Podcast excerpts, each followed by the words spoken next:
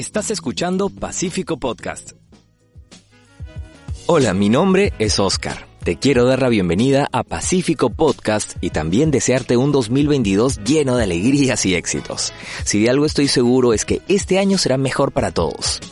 Y para un buen año, lo primero es tener buena salud. Por eso, ahora que estamos en verano y el calor y la temperatura son cosa seria, hay que estar preparados para proteger nuestra piel. Pensando en eso, conversamos con Carlos Flores Rodríguez. Él es dermatólogo de la Clínica San Felipe y del Hospital Cayetano Heredia. Y nos ayudó a resolver varias dudas sobre el cuidado de la piel y cómo evitar que salga dañada en estos días de sol. Acá una primera consulta. En verano la gente sale, pasea y le gusta pasar más tiempo fuera. En esas salidas, ¿cómo podemos proteger nuestra piel? La recomendación principal siempre será evitar el sol, evitar las horas más riesgosas para salir de casa y priorizar caminar por la sombra. El segundo paso es utilizar un sombrero de ala ancha. Ala ancha se refiere a entre 6 y 8 centímetros, que cubre el contorno de la cabeza y las orejas. La tercera medida, y la menos importante de las tres, sería la correcta utilización de un bloqueador solar químico en crema. Ok, pero un punto importante y en el que no hay una posición clara es cómo hay que aplicarse este bloqueador, cuánto usar. Atento a nuestro especialista. Este bloqueador solar en crema debería de utilizarse sobre las superficies de nuestra piel que se expondrán al sol y reaplicarse cada 2 a 3 horas. La cantidad a utilizar es variable entre dermatólogos, pero un concepto fácil de recordar y bastante útil es tener como referencia una cucharita de café, es decir, 5 mililitros. Podríamos así recordar que una cucharita es lo necesario para rostro y orejas, dos cucharitas para un tronco anterior, dos cucharitas para la espalda, una para cada brazo y dos para cada pierna.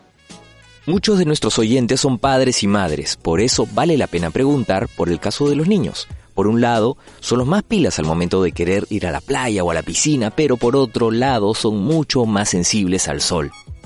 ¿Qué hacer para protegerlos? Los niños y la exposición al sol es un tema bastante importante. Ningún niño tiene una piel desarrollada completamente hasta después de los cuatro años de edad. Incluso niños menores de dos años deberían, por este concepto, evitar exponerse al sol. Entre los dos y cuatro años podrían hacerlo de forma muy medida, con tiempos controlados y con las formas de protección ya mencionadas.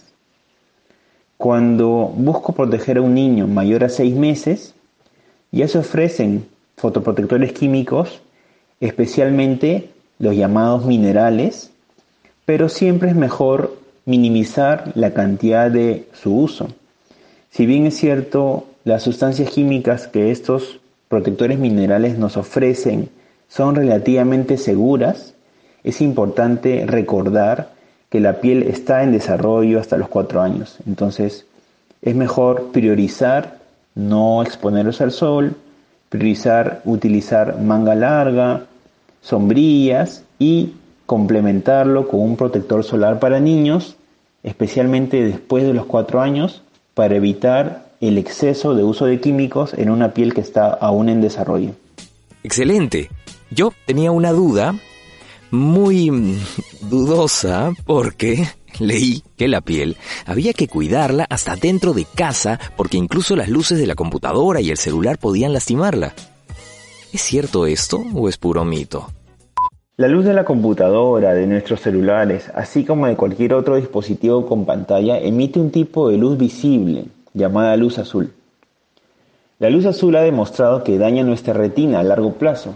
Y respecto a la piel, sabemos que un tipo de piel trigueña morena tiene una predisposición incrementada respecto a una piel blanca de interactuar con este tipo de luz, generando principalmente manchas en la piel.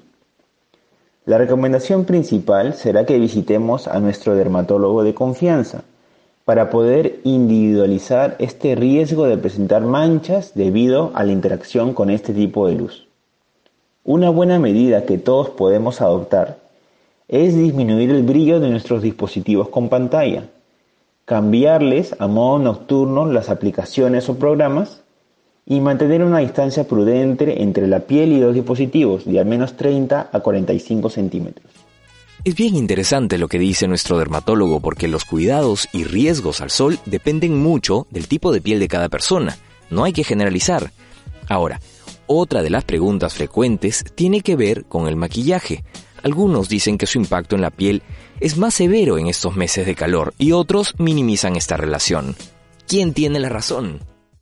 Desde el punto de vista dermatológico, el utilizar bases o maquillajes en épocas de calor puede obstruir con facilidad nuestros poros o los folículos pilosos, especialmente en el rostro. Generaremos entonces, dependiendo de cada persona, mayores puntos negros, espinillas, nos puede dar constantemente la sensación de piel grasosa e incluso puede aumentar nuestro riesgo a tener alergias a las sustancias químicas de estas mismas cremas, dándonos también una sensación equivocada de protección frente a la radiación solar. La recomendación siempre será que intentemos utilizar el mínimo de base de maquillaje en épocas de verano. Algo que no va a cambiar es que en estos meses mucha gente sale y busca broncearse. Por eso es buena idea poner límites y saber cuánto es el tiempo máximo que deberíamos permanecer bajo el sol.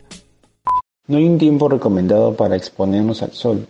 Si bien es cierto la radiación estimula la síntesis de vitamina D, en realidad solo necesitamos 10 minutos de sol al día para mantener unos adecuados niveles de esta vitamina.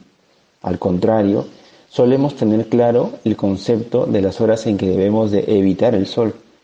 Sugerimos minimizar esta exposición entre 10 de la mañana y 4 de la tarde, debido a que un tipo especial de radiación llamada ultravioleta B, justamente la principal causante de cáncer de piel, es mayor en este rango de horas.